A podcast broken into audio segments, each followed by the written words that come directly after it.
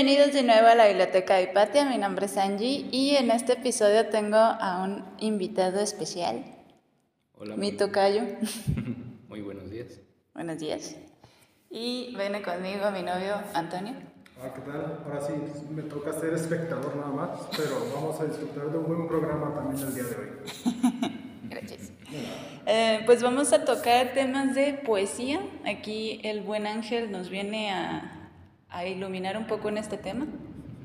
Pero antes que nada, platícanos un poco sobre ti. Bueno, ¿Qué pues, nos puedes compartir? pues para toda la audiencia que no, que no conoce eh, la historia, Angélica y yo somos eh, compas desde la, desde la preparatoria, ¿verdad?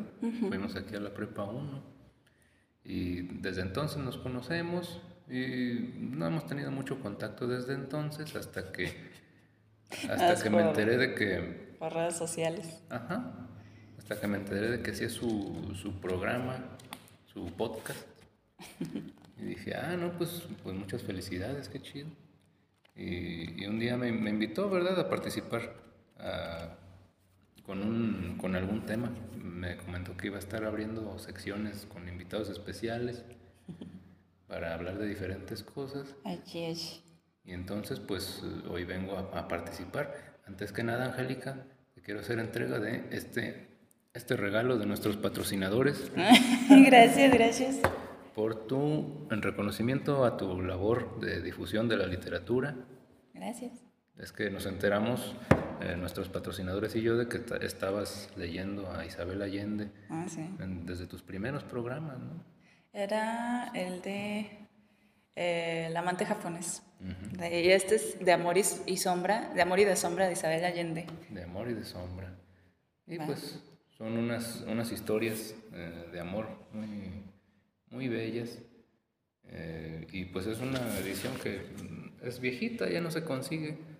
¿verdad? Entonces, muchísimas sea de gracias. tu agrado. Gracias, gracias. Este, esta, ¿Son varias o es una sola? Porque sí la había escuchado, pero no sabía, o sea, si es recopilación de historias o es una sola. Están unidas. Ah, ya, ya, ya. ¿Va? Es, eh, ya ves que la literatura latinoamericana Ajá. este, es muy experimental con la narrativa. Sí.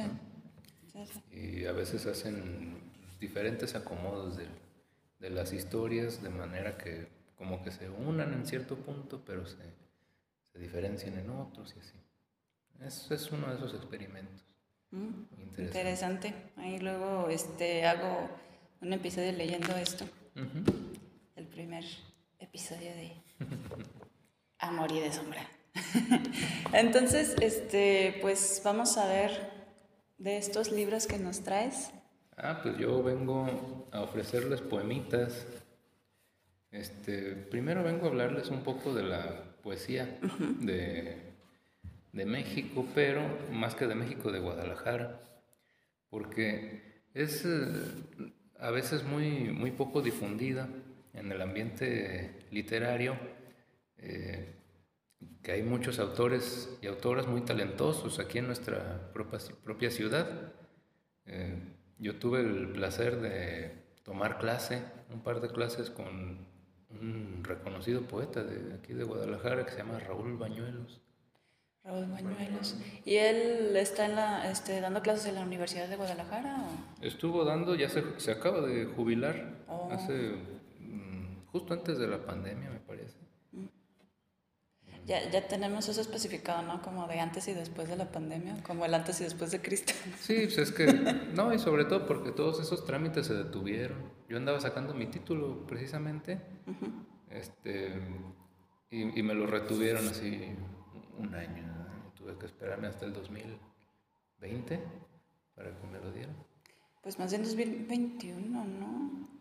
Porque Ah, la no, pandemia fue en razón, sí. 2020. Fue en- hasta el 2021 que, Sí. que me lo dieron, me lo, ten- me lo tenían que haber dado en el 2020. Ah. Pues felicidades. Ah, el sacar el título es un Es logro. un buen logro, la verdad. Sí. Ah, muchas gracias. Sí, pero ese es el título de la carrera, ¿no? Creo que tienes especialidad. Ah, sí, es que estaba, eh, me tocó también aventarme la maestría en, en ciencia política eh, durante la pandemia. Entonces asistimos a clases presenciales mm, como dos meses Ajá. y ya después fue todo en línea. Sí. pues bueno, pues le sacamos el provecho que pudimos, ¿verdad? Sí. También ya la ando terminando. Ahorita ando, eh, me andan revisando mi tesis y todo eso. Cool. a ver si alcanzo a defenderla por ahí de A ver qué tal, suerte. Ya con les contaré. Muchas, gracias. Suerte y éxito, exactamente. Eh, pero, o sea, ¿tu carrera cuál es? Ah, mi carrera es sociología. Mm, sociología y, tú después, eh, perdón, ah, que te interrumpen en la maestría en, ciencias políticas. Ah, Pero ahí en sociología había una materia de, de poesía. Eh, e, esa materia la impartía el profe Bañuelos, que aquí tengo un poemario suyo. Sí, estaba viendo que ese es el autor, Raúl Bañuelos. Sí, de hecho me lo regaló como para final, para final de cursos. Cool porque muchos de estos libros, este, algo interesante de, los, de los autores, los poetas de Guadalajara de esa generación, que tuvieron su mayor, este, su apogeo, digamos, en los años 90, eh, aquí los que les vengo a presentar son de, de esa generación, ¿no? Una especie de, eh, no pioneros, pero sí una generación muy activa de poetas de Guadalajara que por ejemplo, Raúl Bañuelos fue el, que los formó a todos, a, todos ellos, hacía escuelitas, talleres, eh, daba clases, etc. Y, actualmente ahí anda, ¿no? Sí.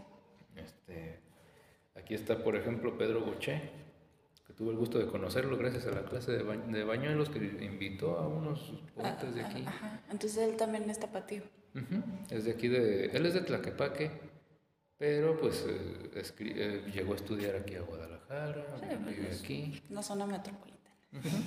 sí, sí, sí, Y a propósito de que estamos en abril, este, me traje una, una recopilación de, de poemas sobre, sobre, Guadalajara, pero particularmente sobre las explosiones del 22 de abril. Ah, las que se, se sacó aquí. Aquí los compiladores son Jorge Orendain, otro poeta muy, reconocido, y Felipe Ponce. ¿También son tapatíos? Bueno, por lo mismo que hablan de estas explosiones que hubo aquí en la ciudad de Guadalajara, imagino que sí. Sí, sí, sí. este, todos escriben sobre Guadalajara y todos este, de alguna manera se enfocaron en esta, eh, en esta tragedia ¿no? que, hubo. Y se llama Estela contra el olvido, este pequeño poemario, porque pues eso es un, un descuido ¿no? de, las autoridades que sigue impune hasta la fecha. Eh, y aquí, de hecho, eh, podemos notar que esta la edita Ediciones Arlequín, que es una editorial eh, de literatura y de poesía que funda uno de estos, uno de estos poetas noventeros, se llamaba Alejandro Zapa. Aquí tengo otro, otro poemario de Guadalajara, donde él participa. Igual Jorge Arandain y Felipe, Ponce. Y Alejandro Zapa, otro que también conocí durante el curso que tuvimos con, con Bañuelos. ¿Verdad? Todos son sus alumnos. Este, la editorial Arlequín es creación de, de estos, eh, de estos poetas. ¿no? Este poemario que tengo aquí se llama Motivos para Errar. Gana el primer concurso de publicación de obra literaria. Me parece que es en el marco de la FIL también ganó el premio Juan Rulfo. Sí, es que la FIL este, otorga varios premios, ¿no? O sea, sí, no me he detenido a ver exactamente cuáles son, pero sí hay pues de la poesía, hay uno creo que se llama Sor Juana, algo así. No sé, te digo, no me he detenido a verlos, pero sí son varios los que otorga cada año. Sí, hay toda una diversidad de premios literarios que se sigue dando. Y aquí es de los primeros que se otorgaron. De hecho, él fue el primer ganador del premio Juan Rulfo, me parece. Ay, Juan Rulfo. No es este el poemario ganador, pero o creo que sí, se le edita a la Universidad de Guadalajara. Aquí tengo a Olga Orozco, una poeta también muy reconocida de aquí, que sí gana el premio Juan Rulfo. Bueno, les, les comentaba que estos, esta generación de, de poetas tiene, este, es muy reflexiva eh, sobre su entorno, cosa que vimos particularmente en la clase con el profe Bañuelos, este, eh, comparten con el resto de poetas mexicanos, eh, de una generación anterior incluso, su reflexión en torno al paso eh, de la vida en la ciudad particularmente. Son poetas que piensan desde, desde la ciudad, eh, pensando en las vicisitudes que se viven en un entorno hostil, por ejemplo. Se, se piensa sobre, sobre la modernidad, sobre los ritmos de vida acelerados, sobre el trabajo, sobre la mugre, los indigentes. Em, es una poesía muy, muy existencial. A veces cuando pensamos en poesía, este, pensamos en, algo muy... ¿no? romanticismo, en algo cursi, ¿no? Pero en realidad la poesía pues habla de infinidad de cosas y, y si algo, como decía Bonifaz Nuño, otro poeta mexicano, pues, si un mérito tiene el poeta es de lograr ver lo que uno no, lograr articular palabras de manera que ni las ciencias sociales ni, ni las ciencias duras pueden describir, ¿verdad? Este, articulan los dolores del alma o los, los sentires del alma, ¿no? Sí. O sea, literal, este, encuentran una manera de expresarse que pues a lo, a lo, mejor muchas veces nosotros mismos no podemos articular con palabras, ¿no? Claro, sí, así es. Este, y ese es el, el mérito del poeta. Aquí tengo también uno de mis favoritos, eh, que es Carlos Montemayor. Este señor no solo es poeta, es un filólogo, este, ensayista de allá del UNAM. Él es de Chihuahua pero pues, tiene peso nacional. Ya murió en el 2010, creo. Reciente. Sí, pues, pero es, alguien que logró tener un, un peso muy importante en, en, la, ¿cómo te diré? Sí, en la comunidad intelectual mexicana, y sobre todo porque pensaba desde México. Sí. Este, este es un poeta que piensa desde México, por ejemplo. Y tengo otro que no es de Guadalajara, que es mexicano, eh, que es de, mis favoritos también, que se llama Homero Aridgis.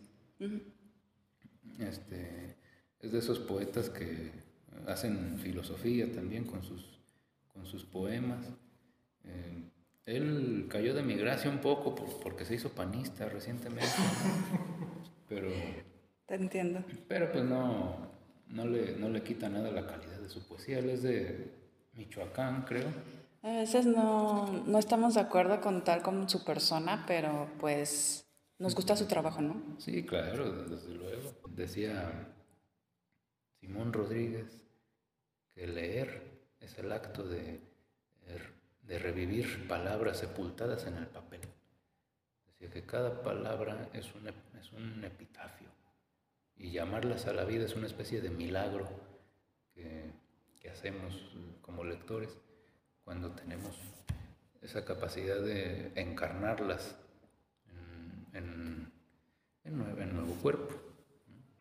Aquí, eh, si quieren, les voy leyendo un primer, un primer poema que no es de un autor Aridgis, Aridgis. ¿Cómo se pronuncia? Aridit, Homero Aridgis. Bueno, yo lo pronuncio así, ¿verdad? ¿Quién sabe? ¿verdad? Este se llama El comienzo y el fin de la totalidad. Esa noche de invierno, misteriosas ondas de sonido rompieron los vidrios de la ventana y los astros cayeron en el piso. Una oscuridad punteada de diamantes, de repente, invadió mi cuarto con mil brillos y mil círculos azules y amarillos. Y por un momento Solo por un momento mis ojos miraron en los vidrios rotos un sol eclipsado, el comienzo y el fin de la totalidad. Son, eh, son figuras literarias donde hay un concepto clave que es el de totalidad, que es un concepto eh, hegeliano, un concepto muy filosófico que nos habla Mm, sobre, sobre la articulación de todos los elementos de la realidad en torno a un, uno de ellos. Eh, los marxistas eran muy estudiosos de Hegel y este, a la hora de hacer análisis sociales hablaban de la totalidad también. bueno, Hegel mismo decía que uno como individuo este, puede acceder al conocimiento de la totalidad, al conocimiento de las verdades universales, este, a través de un esfuerzo intelectual, ¿no? Pero eh, de, ahí, de ahí sale el método dialéctico, que le llaman, que es de se refiere precisamente a relacionar la totalidad de la realidad con elementos muy específicos.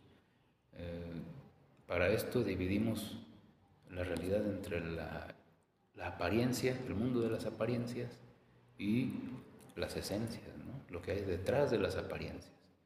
Y esta dialéctica implica la capacidad de articular esos dos mundos, esos dos niveles de realidad, para poder este, conocer un poco más a profundidad lo que en apariencia no tiene este, mucha importancia. ¿Mm? Y aquí Aridgis pues nos habla un poco de eso, como, como científicos, por ejemplo, en la astronomía se habla de que, de que el ser humano es la, la, vía que tiene el universo para observarse a sí mismo, ¿no? o para estudiarse. Qué interesante analogía. Hay dos lecturas ¿no? sobre, la, sobre la posición del ser humano en el universo, a partir, por ejemplo, de, de nuestro conocimiento de la infinitud. Muchos dicen, ay, es que, es que el ser humano es insignificante en comparación con la grandeza del universo. Y otros dicen, bueno, pues el ser humano en realidad es una maravilla del, universo. una maravilla del universo, porque es capaz de somos los ojos del universo, somos la mente del universo. ¿Quién conoce el universo? Pues, nosotros somos parte del universo también, ¿no? y, esos pequeños conceptos que encierran grandes significados, pues a veces se pueden expresar en, una, en unas líneas, ¿no?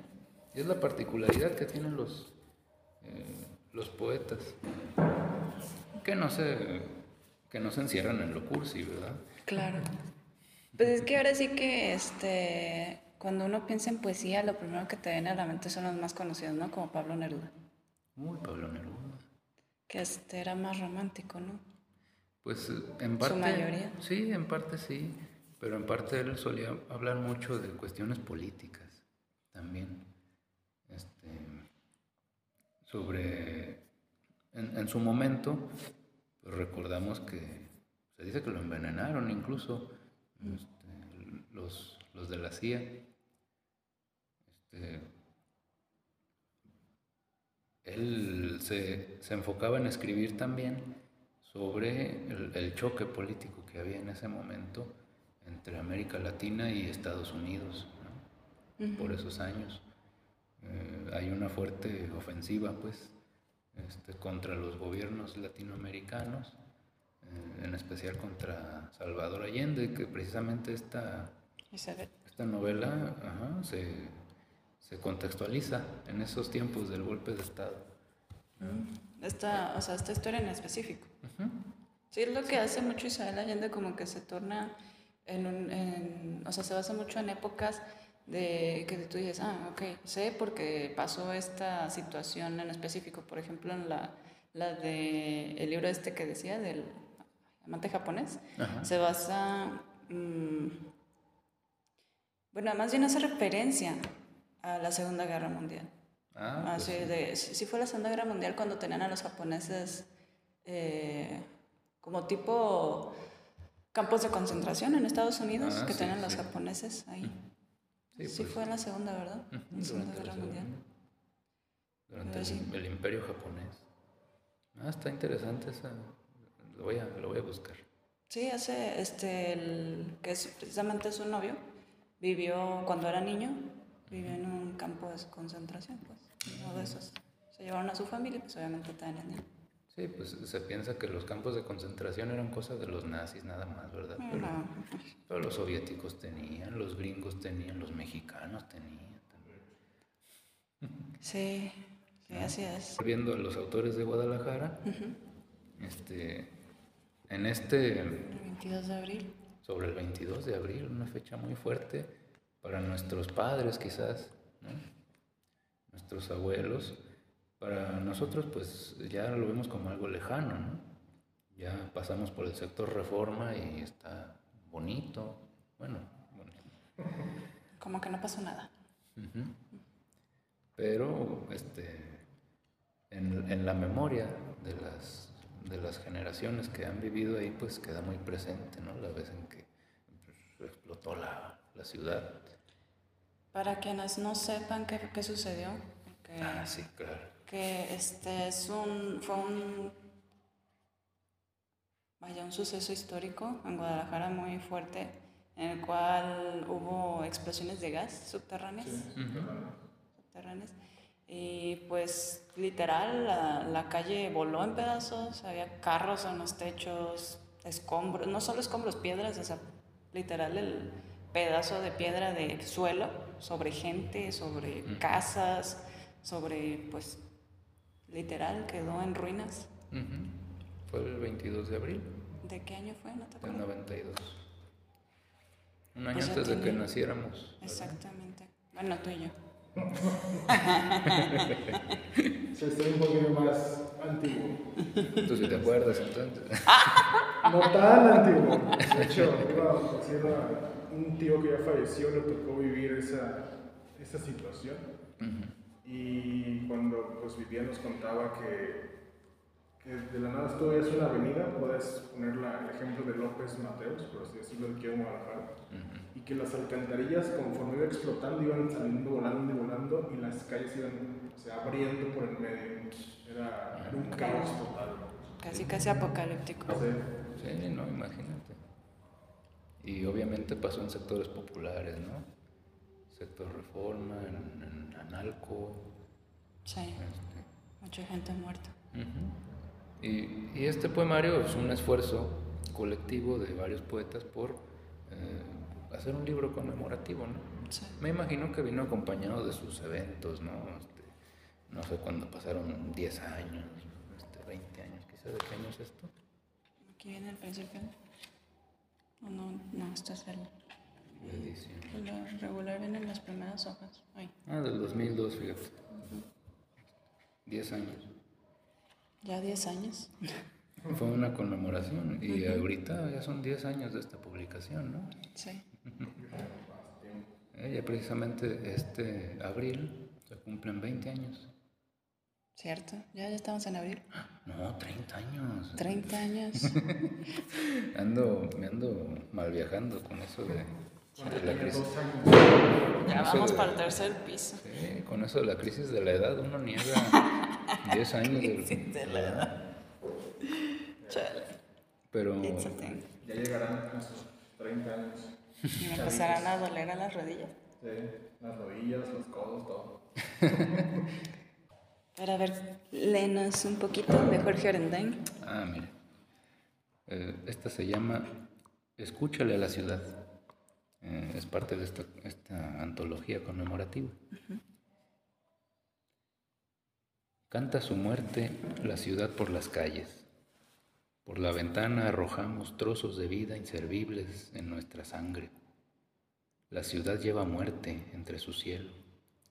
Cada cual inventa su canto, su aire derribado. Canta su muerte la ciudad por las calles. Este día parece el de ayer, el de mañana no se parece a ninguno. Nadie sabe de su hermano ni de su madre de que existo ni de que existes, pero ni tú ni yo sabemos de existencia. Si miras, las, si miras a la ciudad, te grita, si no la miras, no existes. Ve a los perros, háblale al gato, imita al árbol. No eres más que ellos, nunca lo serás, aunque los quemes en tu memoria. Detén tu prisa un momento, escúchale a la ciudad Escúchale la muerte a la ciudad. No te persignes, no reces, no mires al cielo. Escúchale a la ciudad su muerte. No tapes los oídos, no toques tu cuerpo, no cierres los ojos. escúchale a la ciudad tu muerte. Qué fuerte. Y este en particular me gustó mucho porque, mm, aunque se escribe o se publica a propósito de, la muerte en la ciudad, pues si lo leemos fuera de contexto, este, no deja de cobrar sentido, ¿no? No deja de hablar sobre la ciudad y sobre elementos o sobre sentimientos que a veces tenemos como habitantes de la urbe, como habitantes de una ciudad donde decimos, bueno, este, ¿de qué está hecha la ciudad?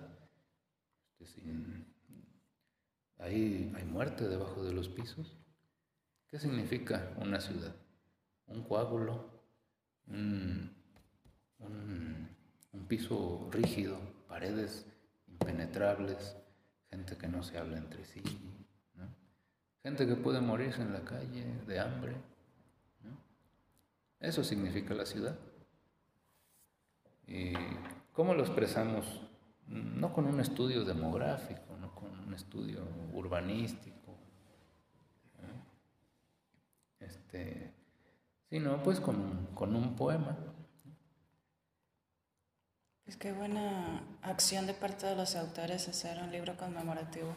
Sí, claro. Con cualquier continuación. Ah, mira.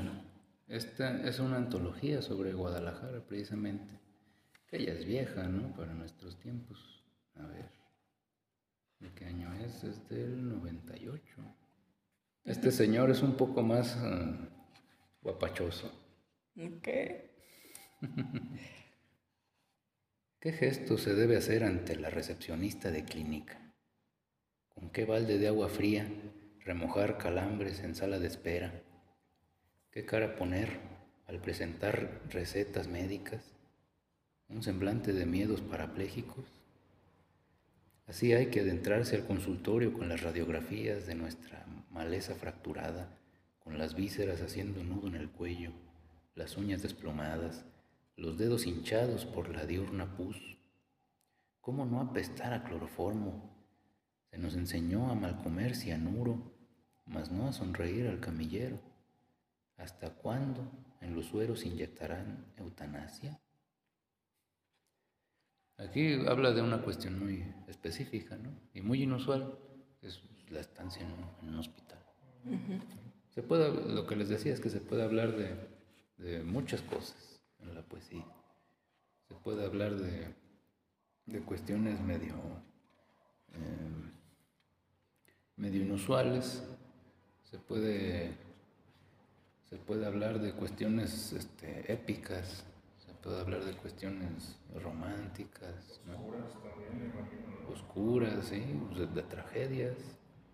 Y se puede hablar de cosas cotidianas. Pero la magia, la aparente magia de la poesía radica en que, eh, como decía Bonifaz Nuño, también se puede decir de otro modo lo mismo pero de, de tal manera que esta, esta cuestión cotidiana cobra una significación muy eh, más profunda, ¿no? más este, eh, profunda en el sentido de que expresa también eh, malestares, expresa gozos, expresa la que la palabra va acompañada de, una emoción o de una significación también intelectual podemos decirlo, ay, qué, culero estar en una sala de espera, ¿no? Qué hueva, qué enfado. Pero podemos decirlo de otra manera. Ahora sí que sublimando. Y este es un poemario de Pedro Boche, que me encontré también por ahí. Y Pedro Boche habla de muchas cosas. En esos momentos él era joven, no me traje su poemario más reciente, pero este tiene un poder, este poema particularmente, aunque está un poco largo, pero es el que da nombre al poemario. Se llama Motivos para errar.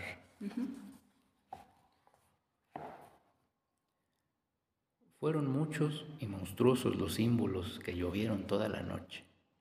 El fuego, lejos de ahuyentar el miedo, lo avivaba duplicándolo en sombras parecidas a colosales bestias. Los niños, nadie supo la exacta, comenzaron su mudanza en flores, a un tiempo en que los ojos de los ancianos caían como señales húmedas de la derrota.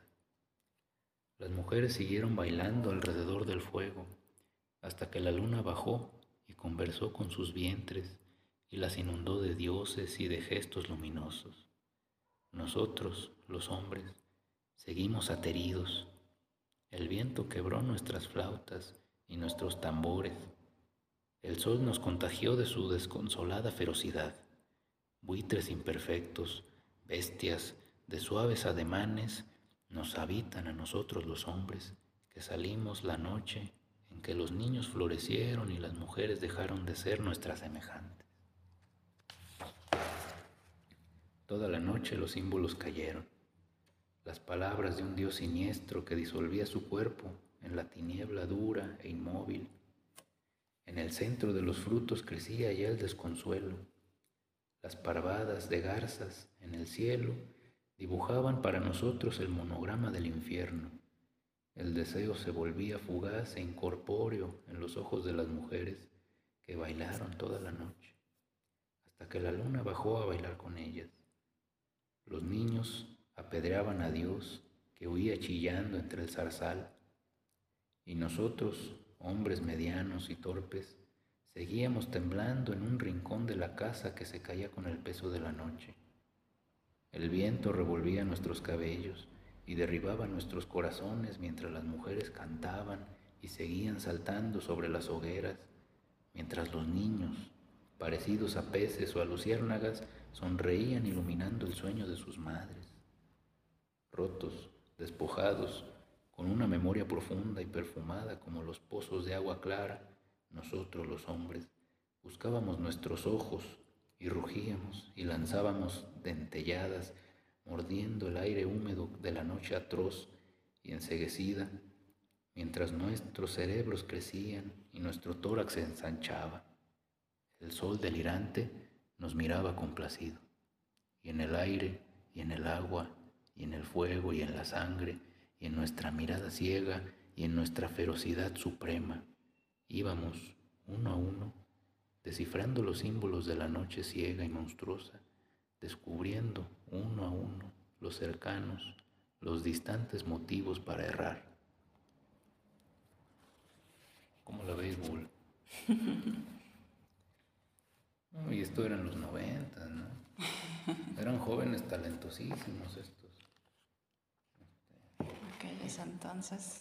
Fíjate, me identifico más con estos, los que ahora están viejos, ¿no? Que con los que ahora están jóvenes. Hay muchas escritoras talentosas, ¿no? En Guadalajara. este, conocí a, que sobre todo han sido mujeres las que se han animado a, seguir con ese camino. Ajá, a escribir. Este, que se han posicionado este, en, la, en el ambiente literario tapatío. Está, por ejemplo, mi amiga Shelja, López tomó la clase conmigo justo, precisamente con Bañuelos aquella vez. Mm, tiene algunos poemarios publicados muy padres. Una muchacha que se llama, bueno, yo nunca la conocí en persona, nada más fui a, escucharla. Se llama Paola, Paola Llamas. Este, ¿Te acuerdas de Sayuri, nuestra amiga de la prepa? Sí. Ah, pues ella también acaba de publicar recientemente un poemario suyo. ¿Neta? Wow. Sí, Sayuri Sánchez. La voy a buscar. Sí, ahí anda. Este, se acaba de ir a vivir a Puerto Vallarta. Mm. Pero. O sea, bueno, voy a buscar su libro. no, eh, no vas a estar Sí, de hecho, sí, de hecho yo se lo compré hace unos meses. Mm. Cuando apenas lo sacó. Se llama Bas, Jen Ader. Más, era más compañera de ustedes de la, ¿no? Ah, sí, ella era de la. Sí. Es que, para los que no saben, Angélica iba en el C de la prepa y yo iba en el A. Y ambos íbamos en el D, no. No, en la tarde íbamos en, el B. En el B de la tarde, nos cambiamos a la mañana y así. Pues cada quien pasó rumbo. Pero sí, por alguna extraña razón, bueno, no extraña, era una prepa muy pequeña y todo el mundo nos conocíamos, así que... y ahí una de nuestras compañeras de la prepa se hizo poeta también. Y anda participando muy activamente. Pues bueno, aquí ya para terminar, ¿crees que nos puedas compartir de bañuelos? Ah, ¿cómo de, no? de este profesor tuyo. Primero, O alguno que quisieras compartir. primero algo de Olga Orozco, porque Ok. me, me di cuenta de que no hay ninguna mujer más que ella. En los libros ahí, sí es cierto. Casi puras. Bueno, hay varias mujeres, claro, ¿verdad? Sí. En las antologías. Está Luz Balam, Bueno, pero Este- estas de Isabel Allende esa parte, pues. pero de las poetas este, tapatías también muy importantes está Olga Orozco, está Guadalupe Morfín. Sí, Guadalupe Morfín. Ah, y ahí hay algo. de Leticia ellas. Villa García. Ujú. Marta Cerda. Aunque fíjate que sus, sus poemarios son más raros de conseguir, ¿eh? Silvia Eugenia Castillero. Y Yolanda Zamora. Y como yo he con- conocido a puro vato y, y, y bueno, pues esas limitaciones epistémicas machistas, ¿no? También. A ver, Sí. deja busco uno cortito porque... Las muertes. De Olga Orozco. He aquí unos muertos cuyos huesos no blanqueará la lluvia, lápidas donde nunca ha resonado el golpe tormentoso de la piel del lagarto, inscripciones que nadie recogerá encendiendo la luz de alguna lágrima, arenas impisadas en todas las memorias. Son los muertos sin flores. No nos legaron cartas, ni alianzas, ni retratos. Ningún trofeo heroico atestigua la gloria o el oprobio. Sus vidas se cumplieron sin honor en la tierra, mas su destino fue fulmíneo como un tajo, porque no conocieron ni el sueño ni la paz en los infames lechos vendidos por la dicha, porque sólo acataron una ley más ardiente que la ávida gota de salmuera, esa y no cualquier otra, esa y ninguna otra. Por eso es que sus muertes son los exasperados rostros de nuestra vida. Tiene un, un poder impresionante, ¿no? Esta, esta autora, en cada línea, uno... eh, otra talentosa autora tapatía, fíjate, tomé un taller con ella alguna vez, se, llamaba, se llama Nidia Pando, una amiga, con, con ella sí platico frecuentemente, fíjate, ahorita ando viviendo en Canadá pero llegó a publicar un par de cosas. Este, era una autora muy talentosa que nos decía, decía, eh, un, un poema hay que intentar leer- leerlo palabra por palabra. Obviamente no al recitarlo, pero al, al leerlo uno para comprenderlo, hay veces en que una palabra tiene un significado si se lee de un lado, pero recobra un nuevo significado si se lee articulado con otra palabra, y después se le añade otra. Eh, esta, esta cualidad de la polisemia ¿no? que se tiene en, nuestro idioma tan bello que es el castellano. Y, y entonces aquí hay, hay varias líneas donde además se le, se le imprimen símbolos, eh, se le imprime cierto ritmo, cierta liricidad. O sea, escribir un poema es, algo, es un trabajo muy complejo que requiere de, este, de rigor, eh, de talento también, pero, pero más que nada de trabajo. Eso Claro. también nos lo decía Bañuelos precisamente. Y ya para cerrar, eh, el profe Bañuelos me hizo el regalo de este, de este poemario, se llama Verónica de María. Ella es eh, su hija, se lo escribió a su hija. De hecho, la conocí hace poco, me lo encontré saliendo del Fondo de Cultura. Y ahí estaba con su hija, ya está grande, ya a tener como 20 años. Pero, pero de hecho les, les dije, ah, tú eres la del poema, la del poemario. Tú eres el motivo. Inspiración. Ajá, no, y, y Bañuelos escribe en cuestión en un en tono más personal. ¿no? y habla de cuestiones cotidianas, particularmente en este, en este poemario, particularmente de las cuestiones que implican la crianza de, su hija, pero se puede ver cómo la mira con esos ojos de alguien que, tiene esa capacidad. es, un poema muy corto eh, sobre cuando su hija en algún momento se puso a mirar la lluvia por la ventana. Ok. Pero fíjense nada más. Te veía mirar la lluvia en el asombro puro. No era tu primera lluvia, ni tu asombro primero.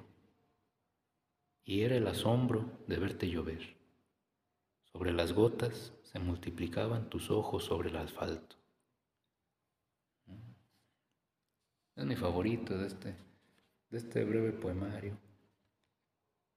Ya me imaginé, o sea, como la simpleza de, más bien como las cosas simples, a los niños les, les fascina, porque pues tienen esa inocencia y hasta una simple lluvia, aunque no es la primera que ven, pues les sigue fascinando, ¿no? Claro. Y, y más le fascina al poeta, ¿no? sí. Hay poemarios que se han escrito sobre una hoja cayendo. Sí. Este, nos faltó aquí hablar de Octavio Paz, de mucho, mucha gente talentosísima, ¿no? Sí. Mi maestro muerto, mi maestro muerto, Bonifaz, Nuño, que fue maestro de Montemayor, eh, maestro de generaciones, ¿no? Este, también hablaba de, de eso, ¿no? de cómo el poeta tiene esa capacidad con ver sacar palabras de los ríos de tinta. Una palabra que nos dice algo. ¿Qué nos dice? Pues lo que, lo que sea, ¿no? Puede decirnos una infinidad de cosas. De eso se trata. Y aquí, por ejemplo, ¿cuál será el, cuál será el mayor asombro? ¿El del niño viendo la lluvia o el de la persona que se... Una pequeña pausa por una llamada entrante, pero continuamos con ¿Lo que decías? Eran nuestros patrocinadores. Ah, sí. claro que sí. No, pues mencionaba que este, en este pequeño poema, el último, era el pequeño asombro. Sí. Pero más grande el asombro todavía de quien lo observa. Y se crea una imagen muy, muy bella, ¿no? Este, los ojos multiplicados sobre el asfalto ojos de la niña. se multiplican en gotas de lluvia, ¿no? Que si uno lo explica, pues es como los chistes, ¿no? Que pierden gracia. Pero, pero a la hora de leerlo, pues uno se crea una imagen mental, que es una, algo que deben hacer los poetas, ¿no? Crearnos imágenes mentales. Eh, no solo meter símbolos, no solo meter este, significaciones y hablar de cosas de otro modo, sino también crear imágenes. Y eso es eh, ya una cuestión estética muy importante en la poesía. Y ¿Me dejas leer un, último? Sí, de mi, adelante. De mi maestro Montemayor. Es un chihuahuense este, que, que tiene unos poemas exquisitos, pero además tiene es filólogo, tiene estudios sobre lenguas indígenas, tiene importantes trabajos sobre literatura indígena, eh, sobre trabajos de antropología, tiene ensayo político, novela histórica, era tenor, no, hombre, es un, señor, un portento de intelectual este mm. hombre. Y se dice por ahí que... y, tenía contactos con la guerrilla, no, hombre, de esos intelectuales pesados. Pues, eh, era un abogado, muy comprometido también, abogado y filólogo. ¿no? Sí, era, muy comprometido con las, eh, con las causas populares. Cuando desaparecieron a unos militantes de, del, del FPR, una, una organización política de Guerrero, este, fue asesor de esa, de esa organización para mediar eh, con el gobierno, para exigir su, su liberación o su encuentro. ¿no? Un antecedente de lo que hoy estamos viviendo. Pero, mm, bueno, este señor era cultísimo. Lo que pasa es que en Chihuahua los, la gente de más peso pues, en el ámbito académico, intelectual, son los, los abogados, aún en la actualidad, y conservan esa tradición o conservaban para la generación de Montemayor, un abogado era una persona culta, cultísima. Mm, se ha perdido un poco, ¿no? También, pero... Sí. Eh, y el comandante Montemayor, pues escribía también esta, esta poesía muy padre, mire. Canto nuestras armas, el olvido, la amargura, el amor, la furia, la carne, el envejecer del alma y del tiempo, armas que nos desvanecen para quedar vacíos, inacibles y desterrados, que se desgastan como los gajos de una naranja y en la boca saben a polvo, a recuerdos. Canto los días que no viví, los que ya viví, sus muchos trabajos que nos crecieron la vida, las caricias impidiéndome con su memoria amarte como la primera vez. Canto al hombre prófugo de sí, de su casa, de su amor, de su paz, al hombre que carga sus universos destruidos y lava en ellos sus ojos, sus labios, y nunca cesa de olvidar. Que el mar arroje una ola y nos cubra con sus labios que no han bebido agua dulce durante muchos años. Que palpe la cicatriz de los días pudriéndose en nuestro cuerpo, el amanecer que no permanece, la guerra de vagar en medio de las calles, como si no hubiera calles, como si no hubiera soledad, como si la muchedumbre fuese el abrazo o la risa, la guerra asequible de que algo nos falta en el día, ser todo lo que no siente y lo que siente, el eco de los ecos del viento, y las gaviotas hechas de espuma de olas que aprenden a volar y se estrellan en los ojos con un ruido de aletazos, un ruido de armas que se golpean y desmenuzadas que se oxidan en nuestra carne y su olvido. poderoso también. No, increíble. es, es, una faceta eh, muy conocida pero yo sobre todo he estado investigando últimamente sobre su ensayo político, también muy interesante. Él estudió los, los aparatos de inteligencia en México. ¿no? Era estudioso de los movimientos populares. Fue de los primeros en hacer análisis muy certeros sobre el alzamiento zapatista, sobre la insurgencia del EPR en Guerrero, en los años 90. Tiene un libro muy, muy padre también que han estado reeditando en el Fondo de Cultura, que es Guerra en el Paraíso, una novela clásica de la literatura mexicana que te la recomiendo mucho. y a todos. Pero pues por el momento nos quedamos con un poema suyo. Pues muchísimas gracias por compartir con nosotros toda esta compilación de, de poemarios eh, poemas selectos. No, al contrario, muchas gracias a ti por el espacio. Me, me, parece algo muy, muy bonito que te estés dedicando este, parte de tu tiempo a, a difundir la, la, lectura, la literatura. Es algo muy importante en nuestras generaciones. Sí, ya es algo que, que este, pues se va perdiendo, pero como digo, pues hay público para todo. Pues lo decía, ¿no? Está, está ahí audiolibros, ya si no si les da flojera sentarse a leer, o no tienen tiempo también, ¿no? De repente, pues pueden ir, no sé, en el coche escuchando un audiolibro también. ¿Por qué no? No, el chiste es nutrirnos con la cultura. Sí, esa es la principal causa. Sí, para no caer en, en cuestiones barbáricas, ¿no? Como ahora que se ha estado cancelando la cultura a propósito de lo de la, guerra, ¿no? En Ucrania, sí. donde han estado cancelando la cultura rusa, voy a creer, a Dostoyevsky, a, este, no sé, Prokofiev, autores, Shostakovich, eh, músicos, pues. a Dostoyevsky en la literatura los han estado sacando de las bibliotecas los han estado dejando de tocar y hasta excluyeron a Rusia de la feria del libro. Sí, ya la excluyeron. Eso, ya es un acto de barbarie, es un acto de, racismo. Xenofobia. sí, sí, sí. Precisamente hay que evitar esas prácticas, ¿no? siendo cultos.